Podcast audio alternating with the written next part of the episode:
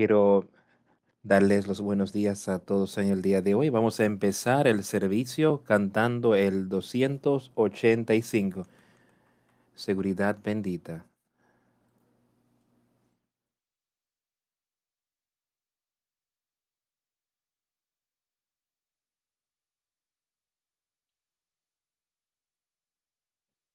Bendita seguridad. Jesús es mío. Oh, qué probar de la vida, heredero de salvación, precio pagado por Dios, nacidos de su espíritu, lavados en su sangre.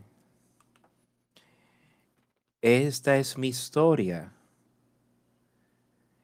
Esta es mi canción alabando a mi Salvador todo el día. Esta es mi historia. Esta es mi canción. Alabando a mi Salvador todo el día.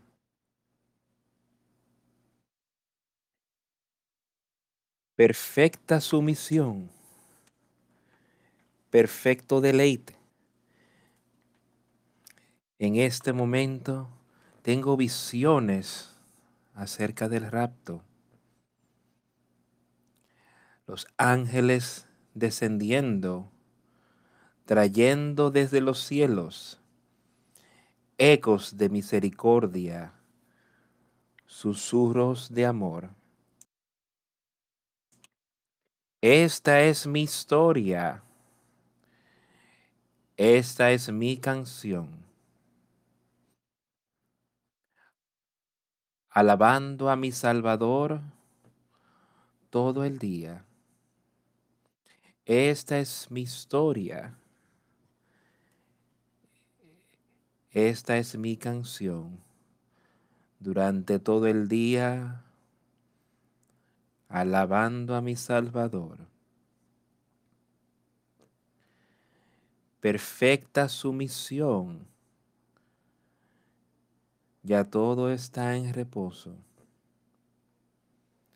Yo estoy contento y bendecido en mi Salvador,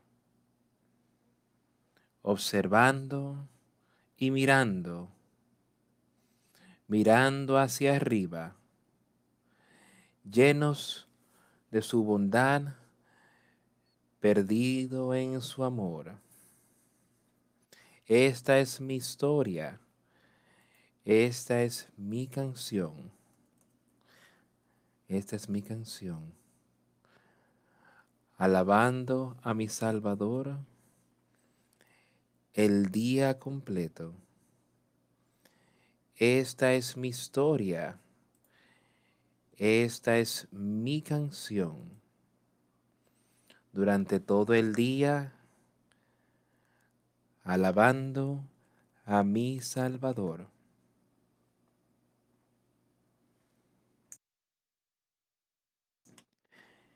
El inicio de esa canción dice, bendita seguridad, Jesús es mío. Oh, qué probar de la gloria divina por venir, heredero de salvación, precio pagado por Dios nacido de su espíritu y lavado en su sangre. Ese pacto de sangre, cuando Jesucristo vino aquí a la tierra y él venció todas las cosas por medio del poder de Dios y después murió y derramó su sangre por nosotros. Su sangre fue derramada para que pudiéramos tener remisión por nuestros pecados y ser perdonados. Nuestros pecados pueden así ser quitados y podemos tener vida eterna, no por obras, sino por la sangre de Jesucristo, siendo nacidos de nuevo. Y hablamos de eso muy a menudo, sobre lo que Él ha hecho por nosotros, lo que significa esa sangre de Jesucristo ¿Realmente sabes lo que significa? Que tú puedes nacer de nuevo. Realmente significa que el poder de Dios está disponible a tu disposición. Cuando recibimos ese espíritu, cuando recibimos ese nuevo nacimiento, entonces ese poder de Dios y dentro de nosotros y podemos utilizarlo para vencer a Satanás en toda situación. No hay nada en lo cual pueda tener poder sobre ti si tú te sujetas a ese espíritu. Y la gloria de Dios en tu cuerpo, dentro de esa alma espiritual que tienes, el poder dirigirte y darte la paz, esperanza y la contentura que Él te ha enviado. Esto es lo que Él nos ha ofrecido a todos. Por eso es que Él quiere que vengamos y escuchemos su palabra y vernos animados en su palabra. Y escuchar de cómo Él quiere que vivamos nuestras vidas y seguir esto para dejar a un lado las cosas de este mundo y ser uno con Él. Cuando vemos cómo Jesús vivió aquí sobre la tierra y el ejemplo que Él dejó para nosotros. Dice, síganme a mí. Y eso es lo que cada uno de nosotros tiene que hacer hoy, esforzarse en seguirle. Él hizo el camino y esa luz está brillando fuertemente, esa luz que Él ha dejado ahí.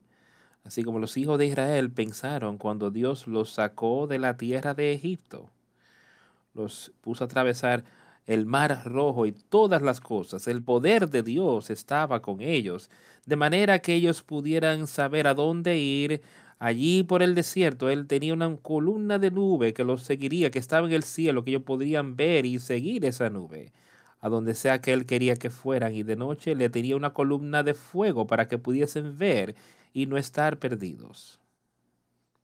Siempre y cuando se mantenían en el campamento y siempre y cuando mantuvieran sus ojos hacia esa columna de humo de fuego.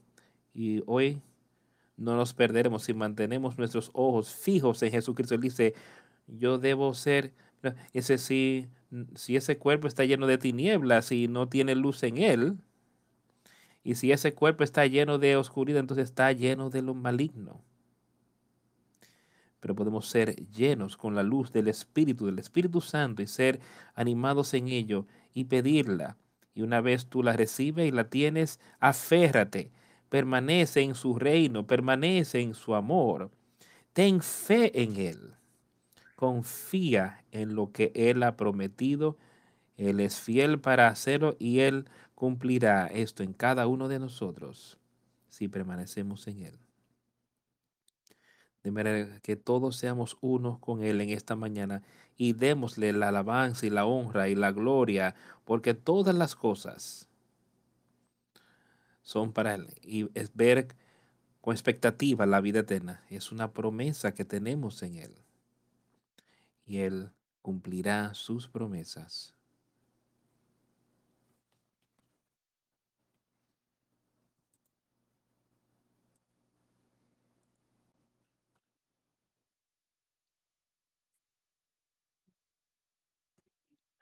Acompáñenme a Mateo, me parece que es de ahí que vamos a leer el capítulo número 25 del Evangelio de Mateo.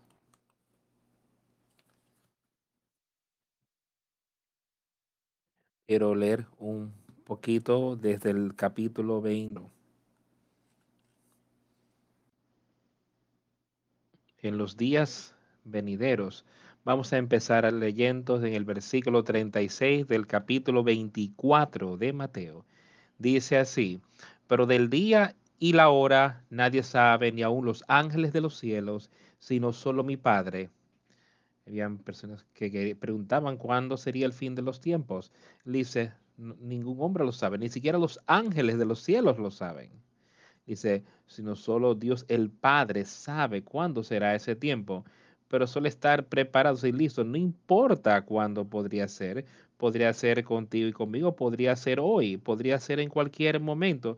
De manera que estemos listos, andemos con Él, pongamos nuestra fe y confianza en Él como deberíamos. Mas como en los días de Noé, así será la venida del Hijo del Hombre, porque como en los días antes del diluvio estaban comiendo y bebiendo y casándose y dando en casamiento hasta el día en que Noé entró en el arca. Y no entendieron hasta que vino el diluvio y se los llevó a todos. Así será también la venida del Hijo del Hombre. Eso debería llamarnos la atención a cada uno esta mañana. Él dice que en los días del diluvio, Noé estaba ahí y él predicó y le tomó como 100 años construir el arca. Y él estaba predicando y le estaba diciendo a las personas lo que iba a suceder, que Dios traería un diluvio sobre la tierra y que él iba a destruir a toda la humanidad que no estaba en el arca que él estaba construyendo. Dios había ya establecido el plan para el de cómo construir esa arca, qué hacer con ella, cómo meter a todos los animales en el arca y de estar preparados en cómo construir esa nave y hacer la prueba de agua, todo acerca del arca, de manera que sería segura, de manera que él pudiera salvarse de la ira de Dios. Él estaba ahí predicando y enseñando la palabra. Había miles de personas sobre la tierra en aquel tiempo. Pero ¿cuántos fueron los que entraron al arca? ¿Cuántos escucharon la palabra o creyeron la palabra y entraron al arca? Solamente ocho y podemos ver en todo el mundo hoy. Y podemos ver, yo creo que podemos ver que el mundo está preparándose para destrucción. Y escuchamos la palabra siendo predicada. Estamos andando, caminando de cerca, vamos a estar en esa arca. Él dice ahí, más como en los días de Noé, así será la venida del Hijo del Hombre. ¿Oirás su palabra? ¿Tienes el deseo de oír su palabra y dejar que eso crezca dentro de ti? Dejar que sea primero y antes que nada en tu mente. Y deja que el amor de Dios esté por encima de todas las cosas que tú en, atesoras aquí en la tierra y mira hacia Él para protección. Mira hacia Él para vida eterna. Estas personas entendieron, no Él les estaba diciendo que iba a llover. Iba a inundarse todo. El hombre sería destruido la palabra de Dios hoy día, Jesucristo, estas palabras que Él dejó aquí para nosotros, nos está diciendo esto, que Jesucristo viene de nuevo a la tierra. La tierra será destruida. Los justos ascenderán para reunirse con Él en el aire, los malvados echados a las tinieblas hacia el infierno. Eso es que, lo que Él nos está diciendo hoy. Ahora, ¿tú quieres creer su palabra? quieres ser parte de ese grupo de personas que se juntará con Él en el aire, se encontrará con Él, no seamos como aquellos que oyeron durante los tiempos de Noé y no creyeron y no escucharon el llamado, sino que escuchemos la palabra, oigámosla ahora, oye las advertencias y seamos capaces de ser parte de ese grupo que dice que habrá un remanente que oye mi palabra.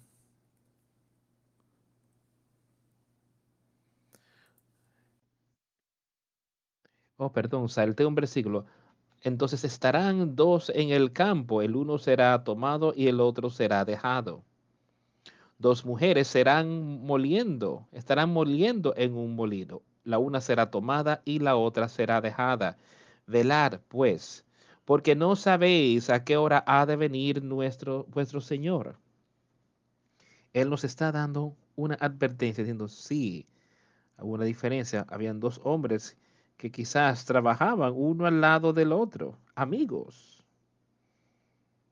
Uno será tomado y el otro dejado. Uno será tomado para encontrarse con el Señor y el otro será dejado porque no conoció al Señor. Dos mujeres trabajando juntas en el molino, haciendo el trabajo que estaban logrando en aquellos días y en nuestro día hoy. Quizás están trabajando juntas, lado a lado, y pensando ambas que estamos en una buena condición. Él dice, uno será tomado y el otro dejado. Esto es un asunto serio aquí. Debemos ser unos con Él. No sea uno de aquellos que se le acerca y dice, Señor, en tu nombre hemos echado demonios, hemos predicado en las calles, hemos hecho todo tipo de cosas en su nombre. Si apartaos de mí, nunca os conocí. Seamos uno de estos que entró al arca, que escuchó la palabra y fue salvo. Podemos oír la palabra hoy y ser salvos de la ira venidera. Él dice, por tanto, velar, porque no sabéis a qué hora ha de venir vuestro Señor. Velar. Estar esperando. ¿Y cómo es que debemos estar esperando? Deberíamos ser uno con el Padre por medio de Jesucristo velando, acechando, acechando a la manera engañosa de Satanás de engañarte a ti, porque Él es tan engañoso, amigos míos, y Él puede llevarte a donde Él estará ahí mismo, haciéndote pensar que Él es un ángel de Dios. Y estando ahí, nada más que Satanás, como un lobo, lobo vestido de oveja, listo para destruirte, queriendo destruirte, que te va a destruir si lo permites. Pero Dios está ahí con el poder. Él estuvo ahí con el poder cuando Él les enseñó qué hacer con esa arca con la que estaban trabajando por muchos años. Y eso era seguridad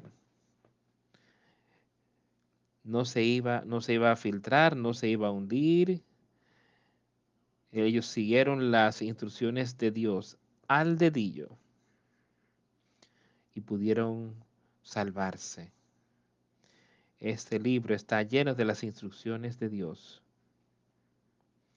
Si seguimos lo que dice, no nos vamos a hundir, sino que veremos victoria y vida eterna.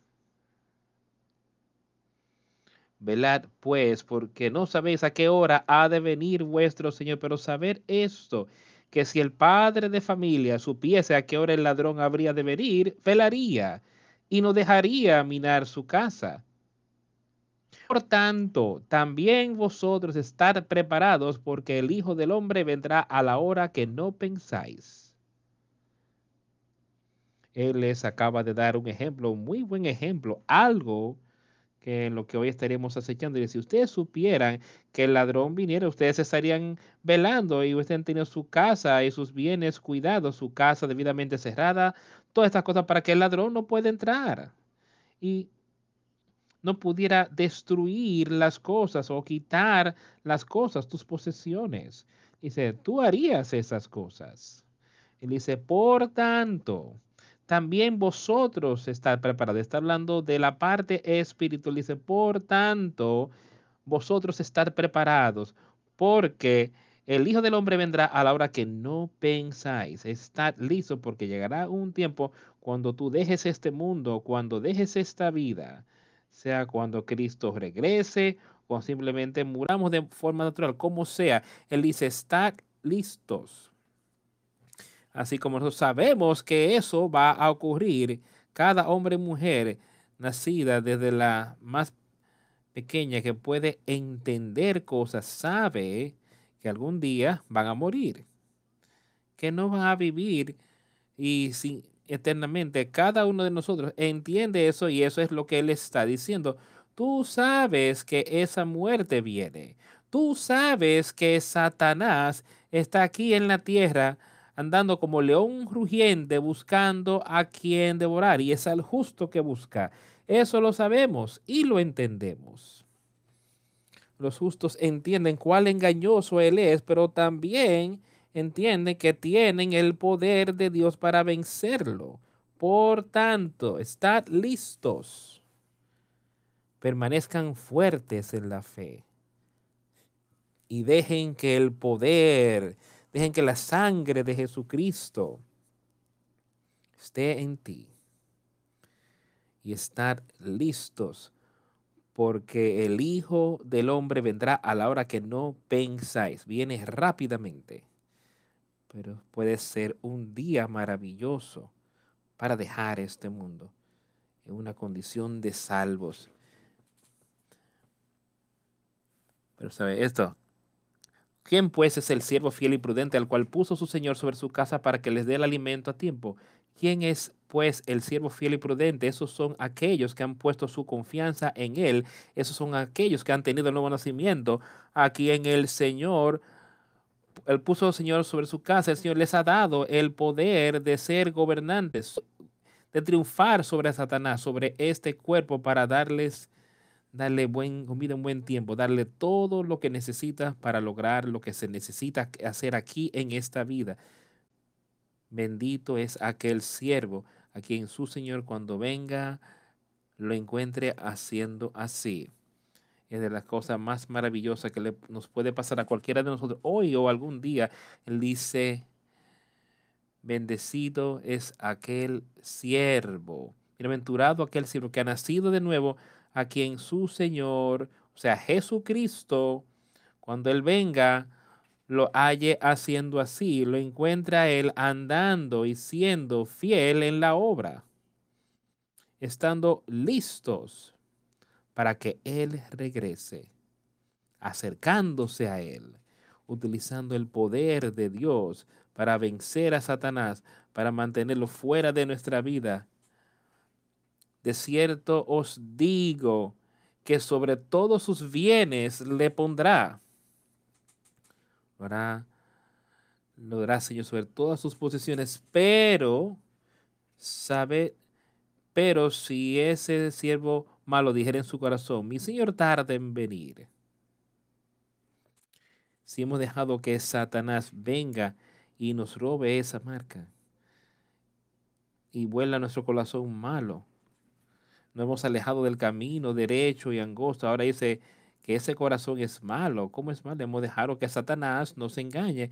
Él dice, mi Señor se tarda en venir. Él empieza a mirar y empieza a sentirse insatisfecho como el hombre ahí del espíritu inmundo que había salido de él y que seguía buscando reposo y no encontraba reposo.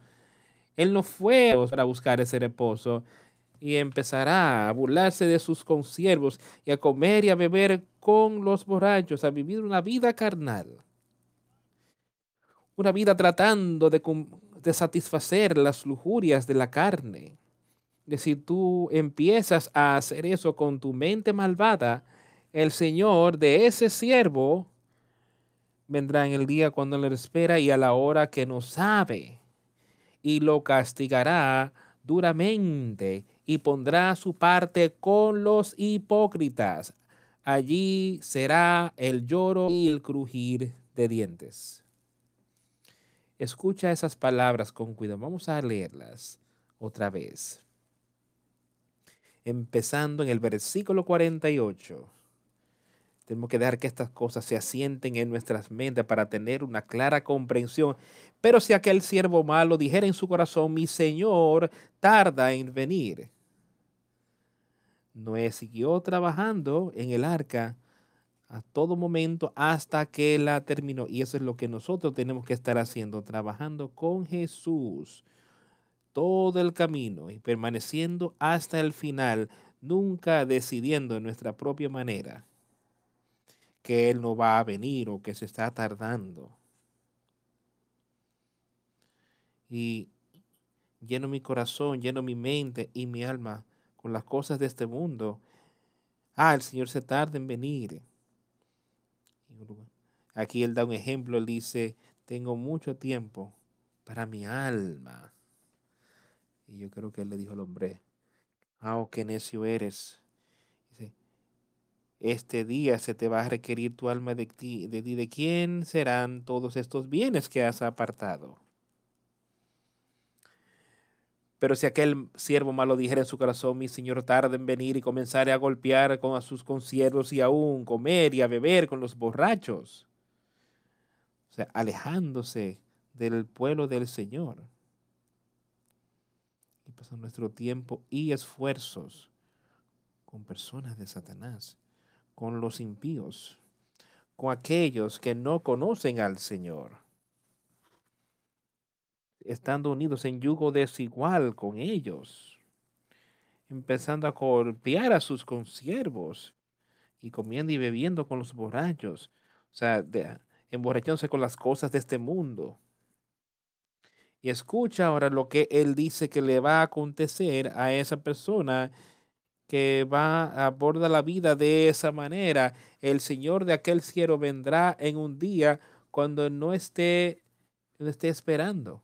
Él sigue siendo Señor, Él es Señor sobre toda la humanidad, sea que tú seas malo o buena, ya que seas capaz de recibir su espíritu, no. Él sigue siendo nuestro Señor, Él es Señor sobre este mundo, este universo. El Señor de aquel siervo vendrá en un día cuando Él no esté esperándolo. Él no está pensando en la vida aquí. Podemos eso prevaleciendo en el mundo de hoy pero solo lo que se siente bien de hacer. ¿Qué puedo hacer yo para entretener este cuerpo? ¿Qué puedo hacer para tratar de satisfacer los deseos de este cuerpo? Y Él no está mirando al que el Señor tiene para Él.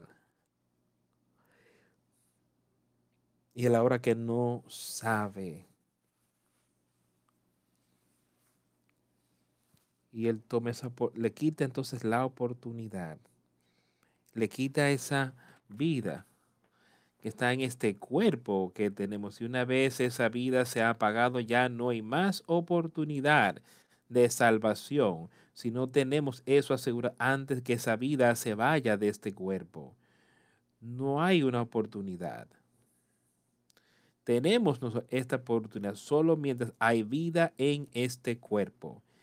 Y dice entonces que cuando Él venga en aquel día, Él lo castigará duramente y pondrá su parte con los hipócritas. Ahora el Señor en algunas instancias le dice sobre personas que no están caminando y él dice, hipócritas, ustedes hacen tal y tal y tal cosa, hipócritas. confirman con su, con su, sus labios me confiesan, pero su corazón está lejos de mí. Hipócrita, él dice, ahora yo lo pondré en el mismo lugar en el cual están estas personas, aquellos que han profesado la vida, aquellos que han vivido, profesando que conocían a Jesucristo, pero vivían con Satanás. Eso es un hipócrita. De eso él está hablando. Y él va a señalar a esta persona en ese mismo lugar, donde obtiene la misma recompensa que los hipócritas reciben. ¿Ves lo que él está hablando? Donde queremos ¿Cuál grupo, ¿Cuál grupo queremos estar? Y él dice entonces, habrá lloro y crujir de dientes cuando ese hombre pueda ver y entender. Y yo creo que estaremos capacidad de ver y entender, especialmente aquellos de los que él sabía algo de su Señor en algún punto. Le dice, mi Señor se dilata en venir. Él sabía que Dios regresaría o que el Señor estaría regresando aquí y que él debería estar en una buena condición, pero él decidió volver y hacer cosas que no debió haber estado haciendo, que no, con lo que no se debió involucrar. sino dejar el Espíritu Santo lo dirige lo que dice, y Él tomará su vida y pondrá su parte con los hipócritas, lo castigará duramente. Él dice, ya no es diferente a nadie. Lo pondrá con esas mismas personas. Entonces Él dice que ahí habrá lloro y crujir de dientes. Piensa en eso. Cuando dejemos este mundo y veamos entonces que no hemos sido puestos con los justos, sino que estamos ahí con los malvados. Y sabemos que tuvimos la oportunidad, que pudimos estar aquí, oír la palabra. Y rechazamos la oportunidad, no vivimos conforme a su palabra. Y vemos que no hay más oportunidad. Ya nuestra vida, esa vida ha sido quitada de este cuidado. Estamos en la eternidad y sabemos que estamos en esa condición de. Y dice que habrá lloro y crujir de dientes. Tanta desesperación en ese momento, en esa persona. Pero ellos saben que no hay nada que se pueda hacer. Están en la eternidad en esa condición. Amigos, eso es algo muy serio para nosotros. ¿Y qué tal si vemos y estaban nuestros hijos porque no le enseñamos, porque no lo guiamos de la manera correcta? Estamos aquí, Dios los ve a todos aquí, en esa terrible condición, sabiendo que tuvimos una maravillosa oportunidad para caminar con Jesucristo, de ser unos con Él, mientras estamos aquí sobre la tierra. Entonces el reino de los cielos será semejante a diez vírgenes que tomando sus lámparas salieron a recibir al esposo. Dice que habían diez vírgenes. Diez personas. Están viendo lo que él está diciendo. Hay diez personas que estaban proclamando ser parte de la iglesia. Diez vírgenes proclamando ser, estar castas y listas para entrar en matrimonio.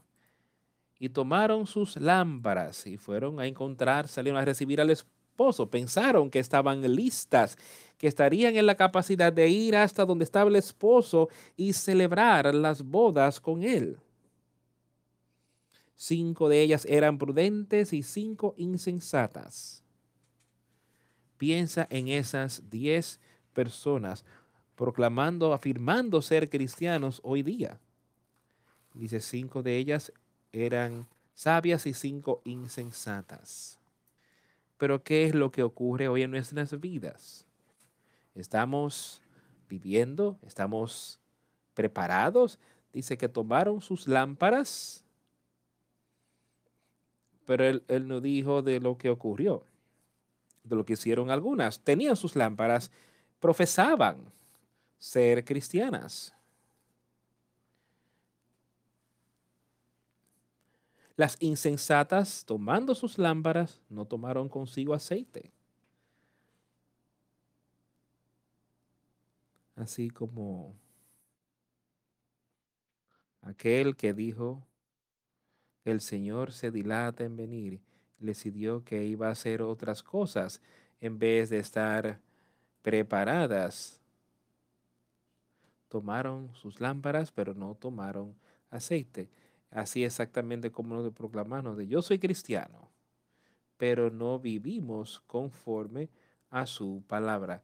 Yo soy cristiano, pero estoy lleno con la lujuria de las cosas del mundo y esto es lo que yo logro y es donde está mi mente y eso es lo que hago. Yo voy a lugares a donde no debería estar, me visto de manera que no debo vestir, digo cosas que no debo decir.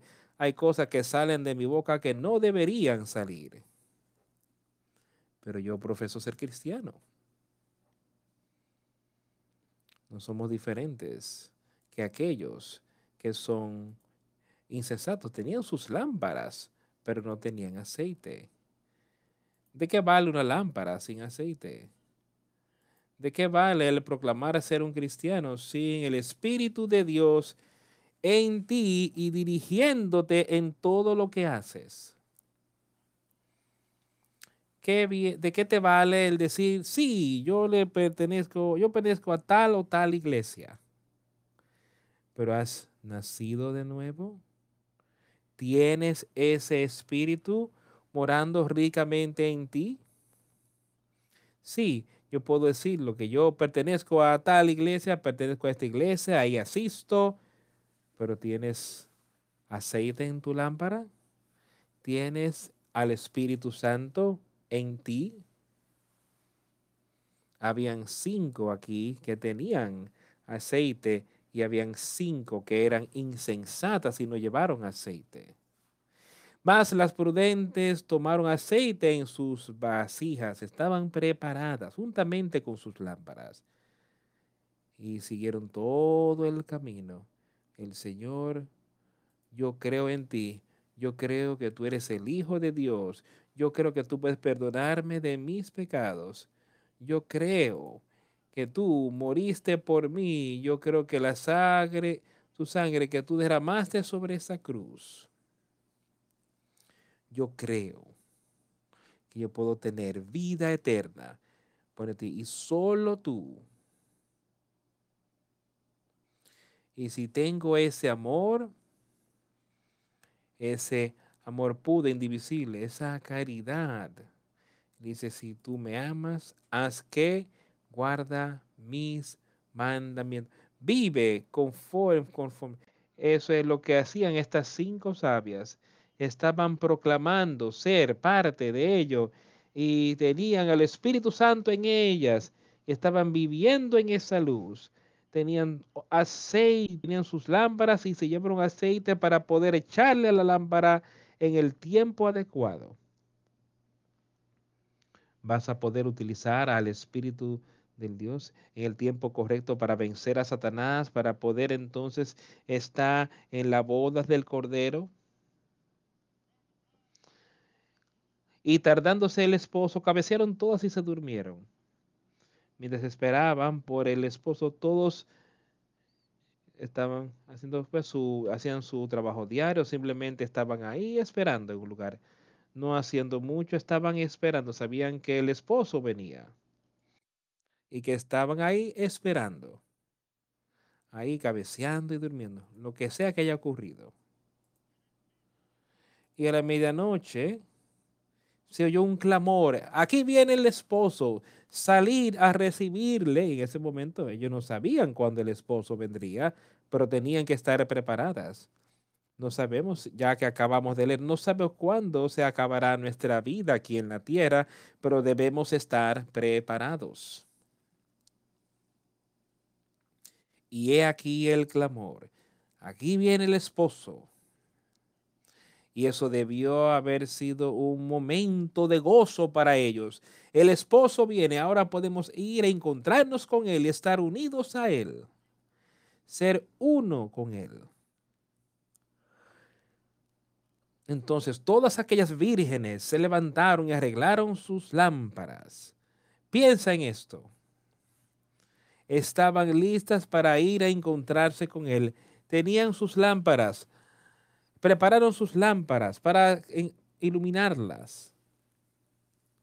Y las insensatas dijeron a las prudentes, dadnos de vuestro aceite, porque nuestras lámparas se apagan.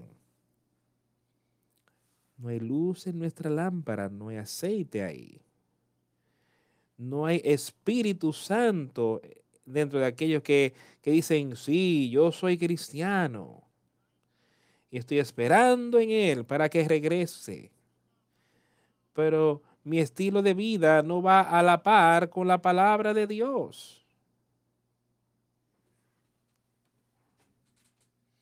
Y yo creo, yo sé que eso se dará a conocer, así como se está dando a conocer aquí. El esposo viene y no estamos preparados. Necesitamos aceite para nuestras lámparas. Pero ya eternamente hablando es muy tarde Y las insensatas le dijeron a las sabias, dadnos de vuestro aceite, porque nuestras lámparas se apagan. Mas las prudentes respondieron, para que no nos falte a nosotras y a vosotras, id más bien a los que venden y comprar para vosotras mismas. No tenemos suficiente, tenemos justo suficiente para nosotras, pero nosotras estábamos preparadas, la traímos con nosotros yo proclamaba ser cristiano, yo he proclamado y he bautizado en su nombre. Yo proclamé sus verdades, yo he proclamado su sangre, yo he aceptado eso. Yo he sido parte de ello. Eso es lo que les estaban diciendo las sabias, pero no tenemos nada para dar. Solo tenemos suficiente para nosotros pero te diré lo que sí puedes hacer, pues ir y comprar de aquellos que venden. Y eso es lo que yo te estoy diciendo hoy. Antes que llegue el esposo, ve a él, Jesucristo. Y acepta el aceite que era ese nuevo nacimiento que cuando se oiga el clamor, tú estés listo. No esperes hasta que es muy tarde, hasta que llegue el clamor y venga el esposo. Entonces es muy tarde, amigos míos. Pero ahora es el momento. Ahora tú puedes aceptarlo. Ahora puedes ser parte de ello. Ahora ir, comprar para vosotras mismas. Pero mientras ellas iban a comprar vino el esposo, y las que estaban preparadas entraron con él a las bodas y se cerró la puerta.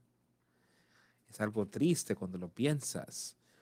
Para aquellos que estaban afuera, es maravilloso pensar en aquellos que sí habían aceptado a Jesucristo para aquellos que estaban caminando con Él, que tenían aceite, que tenían ese Espíritu de Dios ardiendo en ellos, esa luz brillando. Ahora ellos eran uno con Él. Y se cerró la puerta por toda la eternidad. Y las que estaban listas entraron con él a las bodas y se cerró la puerta. Después vinieron también las otras vírgenes diciendo, Señor, Señor, ábrenos. Mas él respondiendo dijo, de cierto os digo que no os conozco. Casi te hace temblar cuando piensas en qué serio era eso. Yo quiero que escuches con cuidado a la seriedad de esto, amigos míos. Cuando llegaron estaban delante de él. Pero él le respondió, no los conozco. La puerta se ha cerrado. La oportunidad pasó. Querían entrar, pero no pudieron ser partícipes. Por tanto, velad, porque no saben ni el día ni la hora cuando el Hijo del Hombre ha de venir. Velad. No saben cuándo Él vendrá. Amigos, hermanos, hermanas, quien sea que eres que escucha la palabra, que estés en este servicio, ponga atención a estas cosas. Observa, Ve su palabra, lo que dice. Oye mi palabra y sí, dale seguimiento. Llegará el día cuando Él venga y puede ser muy inesperado para ti. Porque el reino de los cielos es como un hombre que yéndose lejos llamó a sus siervos y les entregó sus bienes. Estas palabras son palabras que nuestro Señor ha hablado. Prácticamente todo lo que hemos leído hoy y estaremos leyendo probablemente son palabras dichas por el mismo Jesucristo. Ahora bien, si yo interpreto estas cosas de la manera correcta, no es más ni menos que Dios el Padre hablando estas cosas. O sea, es lo que Jesús escribió. Yo las estoy leyendo y le estoy rogando que interprete estas cosas para mí, para dárselas a usted. Y yo creo que él lo está haciendo así. Y si eso es la verdad, entonces si no aceptamos esto, estamos negando el poder de Dios en nosotros, estamos rechazándolo a Él, rechazando a Jesucristo. ¿Y dónde estaremos aquel último día? Estas palabras que yo les estoy leyendo no son la verdad, mejor simplemente desechen la Biblia como si no fuera la verdad, porque estas son palabras en letra roja de Jesucristo. ¿Tú quieres creerlas? ¿Quieres vivir según ellos? ¿Quieres tener vida eterna? Hay una manera, y es por medio de Jesucristo, y es creyendo en su palabra, creyendo que Él es el Hijo de Dios, creyendo que Él puede perdonar. Cuando decimos que creemos en Jesucristo, eso es creyendo su palabra de que eh, son las verdades de Dios. Y cuando escuchamos, más vale que prestemos atención. Porque el reino de los cielos es como un hombre que yéndose lejos llamó a sus siervos y les entregó sus bienes. A uno dio cinco talentos y a otro dos, y a otro uno, y a cada uno conforme a su capacidad, y luego se fue lejos. Ahora, escucha como este hombre, como este rey o quien sea que fuera, él dice que fue a un país lejano y tomó sus bienes, las cosas que él tenía. Él se iba de viaje, él quería dejar sus bienes en las manos de personas que estaban ahí en su reino. Ahora, Jesucristo vino aquí a la tierra. Él venció todas las cosas y regresó y está otra vez a la diestra de Dios el Padre. Y él dijo, yo os enviaré un consolador. Eso fue lo que él les dio a sus discípulos hasta que estén investidos de poder, con poder desde lo alto. Y eso es exactamente lo que ocurrió aquí. Jesús volvió, él fue a un viaje, él regresará, pero él le dio cosas a su gente, a su pueblo aquí en la tierra, para que así cuiden de su espíritu, que prediquen, que enseñen su palabra, mientras ellos estaban aquí sobre la tierra, mientras que él se estaba sentado a la diestra de Dios, el Padre. Y dice entonces que ha viajado a un país lejano y llamó a sus siervos llamó a sus creyentes. Así es como yo lo veo. Entonces le entrega a uno los cinco talentos, a otro dos y a otro uno, a cada uno conforme a su capacidad y luego se fue lejos. Ahora, cuando nosotros lo aceptamos y somos parte de él, somos sus siervos, somos un hijo o hija de Dios con Jesucristo. Pero Él está ahí dándonos su espíritu y Él te dará a ti algo que hace una tarea, tarea me dará una a mí y Él dice que Él hace eso conforme a nuestras capacidades, las capacidades de algunas personas de hacer ciertas cosas sobre otras. Es lo que Él está reconociendo aquí. Él jamás te podrá demasiado hacer a ti que tú no puedas hacer, sino que te dará lo que tú necesitas. Ahora escucha lo que ocurrió. Y el que había recibido cinco talentos fue y negoció con ellos y ganó otros cinco talentos. Él tomó al Espíritu de Dios. Ahora otra vez estoy hablando sobre aquellos que han nacido de nuevo y lo que sea que Dios le ha dado para usar, ellos lo usan y ayudan a promover su reino, lo usen en la manera que Él dice que los usen. Y después los multiplica. Sus obras se multiplican, hacen más y más, tan pronto pueda. No necesariamente solamente ir a tratar de hacerlo todo para darle gloria y honor para sí mismos, sino que lo hacen porque el Señor nos ha dado esto. Déjame usarlo para que yo pueda traerle gloria a Él y pueda ayudar a otro en su viaje, ayudar ayudarlos a ellos para que vengan y que libremos esa buena batalla de la fe Y otro dice, igualmente, asimismo, el que había recibido dos, ganó también otros dos. Salió y negoció, trabajó y utilizó esos talentos que el Señor le había dado para manifestarse en la manera que fuese. Y el Señor haría aquel día, pero no simplemente lo tomaron e hicieron nada, sino que lo utilizaron.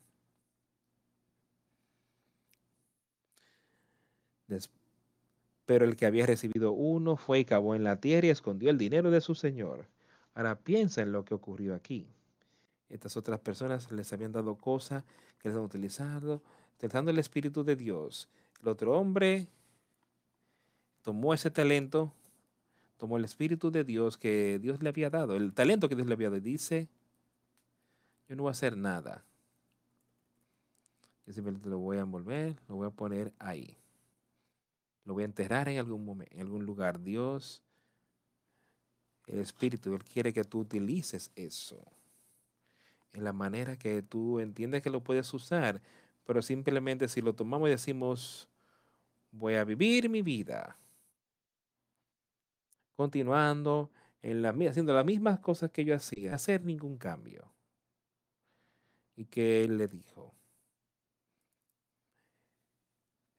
pero el que había recibido uno fue y cavó en la tierra y escondió el dinero de su señor, no lo hizo brillar, que dijo, de que esa vida virilla para que se puedan ver y que le den a Dios la gloria y el honor. Pero este hombre simplemente la tomó, la enterró, no hizo nada con ella. De la manera que yo lo veo, él ni siquiera lo estaba utilizando conforme a la habilidad que lo estaba utilizando para visitar a Satanás. Él llevó a Satanás a llevarlo en vez y lo enterró en algún lugar. Entonces, el que había recibido los cinco talentos después de mucho tiempo, el Señor de esos vino y negoció con ellos otra vez. Así como hemos hablado, Él nos había estado diciendo que llegará un día cuando el Señor regrese, cuando el Hijo del Hombre regrese aquí en la tierra, Él va a regresar o Él va a pedir las obras de tu mano en algún momento. Ahora, ¿dónde estaríamos? Escucha con cuidado esta parábola otra vez, lo que Él está diciendo.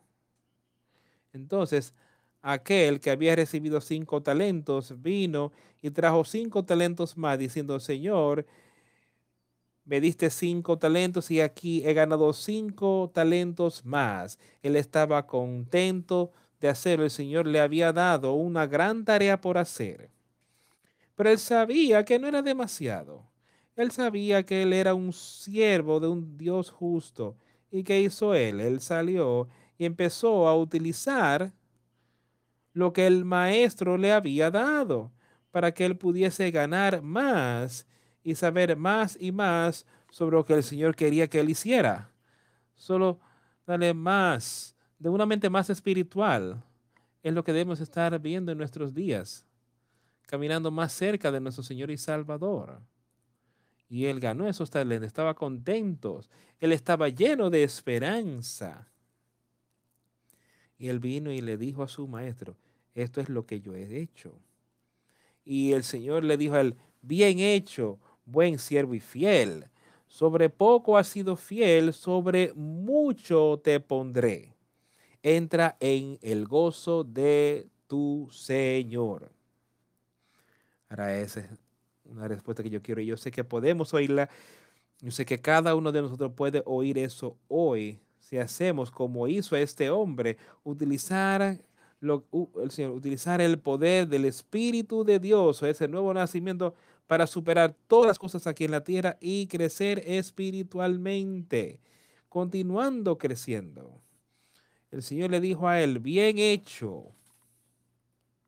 ¿No es algo maravilloso en qué pensar? ¿Cuál bien buen servicio? ¿Cómo fue bueno él?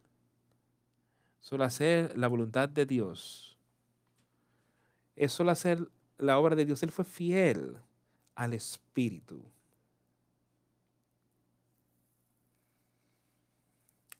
Ha sido fiel sobre unas pocas cosas, te arego, Señor, sobre muchos. Entra en el gozo de tu Señor. Llegando también el que había recibido dos talentos, dijo, Señor, dos talentos me entregaste, aquí tienes, he ganado otros dos talentos sobre ellos. Él había salido y él había utilizado lo que el Señor le había dado. Y le estaba contento. Y mira, lo que el Señor le dijo, bien hecho, bien, buen siervo y fiel. Sobre poco has sido fiel, sobre mucho te pondré. Entra en el gozo de tu Señor. El Señor le dijo, mira, te di dos talentos, ¿por qué no saliste e hiciste más? ¿Por qué no regresaste con cinco? Él no estaba esperando que él hiciera eso. Lo que esperaba era que le utilizara lo que él le dio. Y él lo multiplicaría según lo que necesitaba. Y eso es lo que él hará por nosotros espiritualmente. Hoy, amigos míos, yo te haré gobernador sobre muchas cosas. Entra pues en el gozo de tu Señor. Entonces el que había recibido un talento dijo, Señor, te conocía que eres hombre duro, que ciegas donde no sembraste y recoges donde no esparciste. Por lo cual tuve miedo y fui y escondí tu talento en la tierra. Aquí tienes lo que es tuyo. ¿No es eso algo triste cuando lo piensas?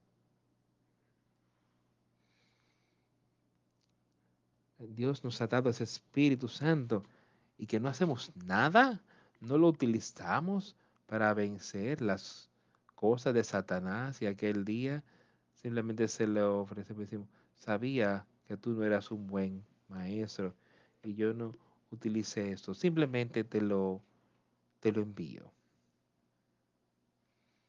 ¿Qué piensas que Dios haría en una situación así? Yo te di mi poder, yo te di mi espíritu y no hiciste nada, no lo utilizaste. Y ahora venimos aquí en este momento. Me estás diciendo el malo que soy como maestro cuando yo te di a ti ese talento, te di ese espíritu. ¿Y qué vas a decir? ¿Que tú eres un maestro duro? Yo te lo di. Tú debiste haberlo utilizado en la manera en que te fue dado. Tú eres un maestro duro y aquí está, aquí te lo devuelvo. ¿Ves cuán malvado es eso? ¿Cuál malvada es esa mente cuando piensas esas cosas?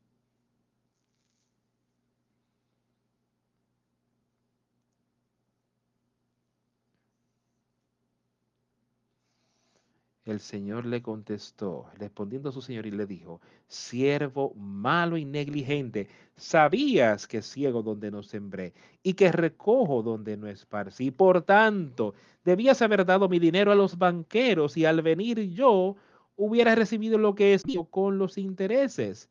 Que tú pudiste haberlo tomado y hacer algo dárselo al banco, lo que sea, pudiese haber hecho algo con él, yo haber recibido algo pero tú no hiciste nada, no lo utilizaste, dijo, tú eres un siervo malo y negligente, Aragán, holgazán. Cuando Él te mira y nos mira hoy, ¿qué es lo que Él está viendo? Él ve a un hombre que está ahí como el hombre de los cinco talentos o las mujeres. Él ve a un hombre, a una mujer como el hombre de los dos talentos, la mujer de los dos talentos, o ve a alguien en ti o en mí como esa persona de un talento. Yo no quiero eso, yo no voy a vivir de esa manera. Y yo no creo que sería para nada bueno decir que estamos utilizando su espíritu de la manera que deberíamos. Si eso no es dice, yo te voy a dar ese Espíritu Santo. Ahora, si Él nos está dando, diciendo, bueno, lo hemos aceptado y lo tenemos, eso no es jactándose, es simplemente diciendo, sí, yo lo he aceptado y he recibido lo prometido darme. Y si tú recibes eso, entonces no hay nada malo con decir que ese poder obrará en ti y puedes seleccionar estas cosas. No hay nada jactancioso, nada malo con ello podemos estar en esa condición diciendo sí, así como el hombre le dijo sí, yo tengo estos cinco talentos y los he utilizado y he ganado cinco más.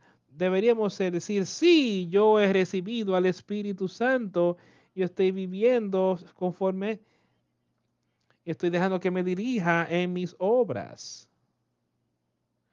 Eso es lo que deberíamos hacer. ¿eh? No sé cómo se le dice, siervo malo y negligente. Dice,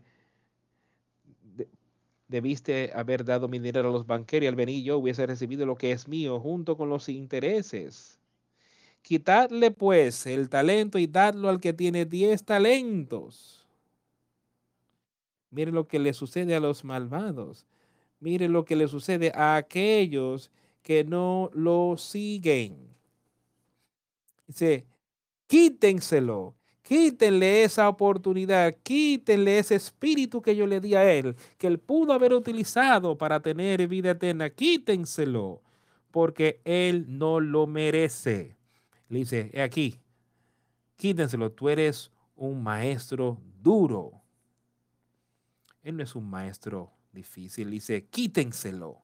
Es lo que el Señor le está diciendo, porque él había crucificado al Señor porque a todo aquel que se le ha dado, porque al que tiene le será dado y tendrá más, y al que no tiene, aún lo que tiene le será quitado.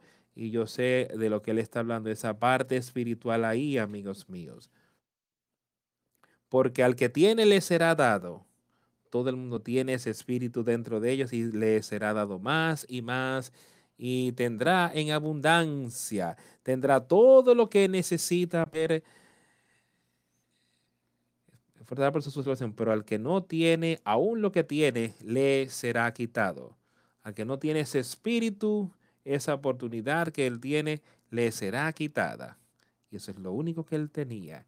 Y esa oportunidad, entonces, cuando eso se vaya, es perdido eternamente y echado y al cibre inútil echadle en las tinieblas de fuera. Allí será el lloro y el crujir de dientes. Escucha con cuidado eso, amigos míos. Porque al que tiene le será dado, y es la promesa de Dios que puedes tener. Utilízala, no te veas desanimado. Si estás cayendo, levántate y ve otra vez. Si te caíste, huye al Señor y recibe arrepentimiento, recibe remisión por arrepentimiento de tus pecados, una tristeza piadosa. Y Él tendrá abundancia. Yo sé que esa es la verdad. Yo sé que el tener nuestro espíritu podemos tener abundancia. Yo sé eso y lo doy por hecho que podemos tener una abundancia Podemos tener esa abundancia de alimento espiritual para que Dios nos dirija en todo lo que hacemos. Estaremos ahí con Él. Cuando el Hijo del Hombre venga en su gloria y todos los santos ángeles con Él, entonces se sentará en su trono de gloria el trono de su gloria, y serán reunidas delante de él todas las naciones, y apartará los unos de los otros, como aparta al pastor, el, el pastor, las ovejas de los cabritos. Y pondrá las ovejas a su derecha y los cabritos a su izquierda. Entonces el rey dirá a los de su derecha, venid, benditos de mi Padre, heredar el reino preparado para vosotros desde la fundación del mundo ha habido un lugar que Dios ha tenido desde la fundación del mundo que el hombre sería eventualmente capaz de entrar. Esa vida eterna a ese hogar eterno. Entonces, eso es lo que él dirá, el rey. Aquí es donde Jesucristo, el Hijo del Hombre, vendrá en su gloria y va a sentarse ahí y va a juzgar a toda la humanidad, a los juicios a los justos y los malvados, cabritos y ovejas. Dice, pondrá las ovejas a su derecha y los cabritos a su izquierda. Entonces el rey dirá a los de su derecha, o sea, a las ovejas, aquellos que son de su rebaño, dice, venid benditos de mi Padre, heredad el reino preparado para vosotros desde la fundación del mundo, porque tuve hambre y me disteis de comer, tuve sed y me disteis de beber, fui forastero y me recogisteis, estuve desnudo y me cubristeis, enfermo y me visitasteis, en la cárcel y vinisteis a mí. Entonces los justos le responderán diciendo, Señor, ¿cuándo te vimos hambriento? Y te sustentamos o sediento y te dimos de beber? ¿Y cuando te vimos forasteros y te recogimos o desnudo y te cubrimos? ¿O cuando te vimos enfermos o en la cárcel y vinimos a ti? Los justos, aquellos a su derecha, el Señor les había dicho que vinieran, que entraran en su reino. Ustedes han hecho estas cosas para mí y para mi pueblo. Y los justos mirándolo le dijeron, Señor, ¿cuándo hicimos estas cosas? ¿Y qué le dice él, él a ellos? Y respondiendo el rey les dirá, de cierto os digo que en cuanto lo hicisteis a uno de estos mis hermanos más pequeños, a mí lo hicisteis. Él dice, ellos estaban haciendo cosas no para su honor, estaban haciendo todo el tiempo. A personas que quizás él dice a uno de los, al menor de los hermanos, hiciste a uno de ellos más pequeño, no estaban haciendo cosas, simplemente no lo hacían para hacer un gran espectáculo ellos estaban haciendo cosas como él dijo aquí. Personas vistiendo a personas que no tenían vestido, alimentando a personas hambrientas, haciéndole estos a otros. Y era como si se lo estuvieran haciendo al mismo Jesús. De cuando, cuando estuvimos enfermos y me visitaste, de cierto os digo que como se lo hicisteis a uno de estos hermanos más pequeños, a mí me lo hiciste. Entonces dirá también a los de la izquierda, o sea, a los cabritos, les dirá a ellos, a los que están a mano izquierda, apartaos de mí, malditos, al fuego eterno preparado para el diablo y sus ángeles. Ahora miren, estoy pensando que estas eran personas que habían venido ahí al rebaño. Algunas eran ovejas, algunos cabritos, era difícil distinguirlas. Pero ahora había llegado el momento para que fuesen separados y los había separado. Había llegado el rebaño, los había separado. Ahora les está diciendo, apartaos de mí, malditos, al fuego eterno preparado para el diablo y sus ángeles porque tuve hambre y no disteis de comer, tuve sed y no me disteis de beber, fui forastero y no me recogisteis, estuve desnudo y no me cubristeis, enfermo y en la cárcel y no me visitasteis. Entonces también ellos le responderán diciendo, Señor, ¿cuándo te vimos hambriendo, sediento, forastero, desnudo, enfermo en la cárcel y no te servimos? Entonces les responderá diciendo, de cierto os digo que en cuanto no lo hicisteis a uno de estos más pequeños, tampoco a mí lo hicisteis. Estos irán al castigo eterno y los justos a la vida eterna. Los justos a la vida eterna. Yo creo que eso se nos ha explicado con mucha claridad que hay dos grupos de personas aquí en la tierra que hay uno aquí que tendrá vida eterna. Hay uno aquí que está utilizando lo que Dios, lo que Jesucristo vino a hacer aquí en la tierra, a morir. Están utilizando esta sangre del cordero para quitar sus pecados. Están utilizando esa sangre del cordero para ser fuertes en el espíritu. Están utilizando esa sangre del cordero para vencer a Satanás y para seguir a Jesucristo y tendrán vida eterna. Hay otro grupo al cual Él le ha dejado bien claro que no está andando en ese. Hemos leído diferentes parábolas sobre ello hoy. Y que Él dice en cada caso, dice que serán echados al infierno y habrá lloro y crujir de dientes. Amigos, tenemos la oportunidad hoy de ser parte de ese grupo, de ser parte de las ovejas. Tenemos esa oportunidad hoy. Estamos vivos aquí hoy. Tú tienes esa oportunidad. No dejes que Satanás te, Satanás te mantenga en la oscuridad. No dejes que Satanás ciegue tus ojos, sino sé uno con Jesucristo. Acéptalo a Él.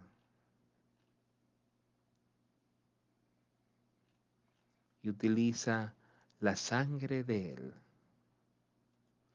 para vencer todas las cosas y que puedas entrar a la vida eterna.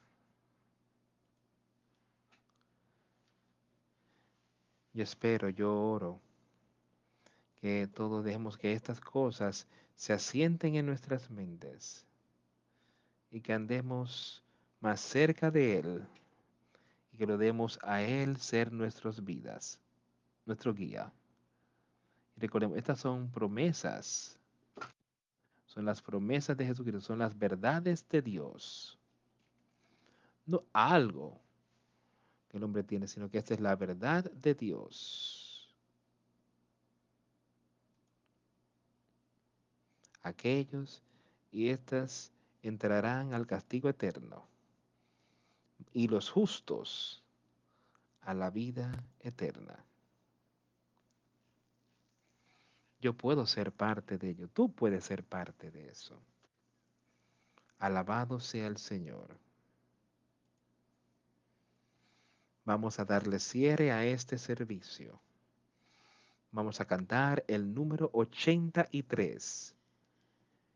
Estoy listo para ir a la tierra prometida. Si hay alguien que quiere hacer este compromiso, lo puede hacer pasando al frente al cantar el número 83.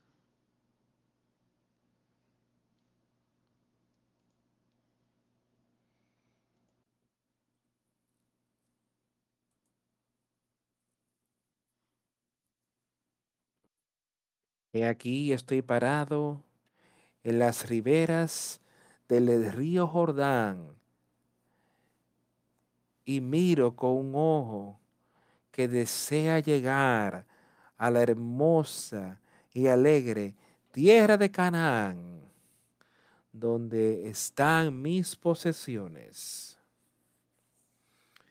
Yo voy rumbo a la tierra prometida voy rumbo a la tierra prometida.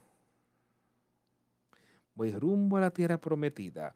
Oh, ¿quién vendrá e irá conmigo? Estoy rumbo a la tierra prometida. Oh, aquellos planicies tan anchas y grandes que brillarán un día eterno. Allí reinará por siempre Dios el Hijo. Y, y va de una vez hacia allá. Yo voy rumbo a la tierra prometida. Oh, yo voy rumbo a la tierra prometida oh, ¿quién vendrá e irá conmigo? Pues voy rumbo a la tierra prometida. No habrán vientos fríos ni aliento venenoso que pueda alcanzar esa hermosa ribera del río ya no habrá más enfermedad, ni tristeza, ni dolor, ni muerte. Nunca más serán sentidas ni temidas. Yo voy rumbo a la tierra prometida. Yo voy rumbo a la tierra prometida. Oh, ¿quién vendrá conmigo? pues voy rumbo a la tierra prometida.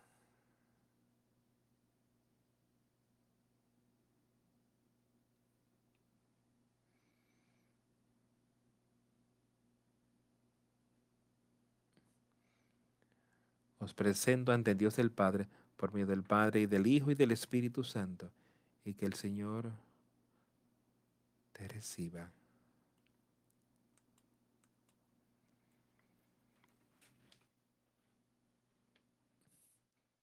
Voy rumbo a esa tierra prometida, voy hacia la tierra prometida,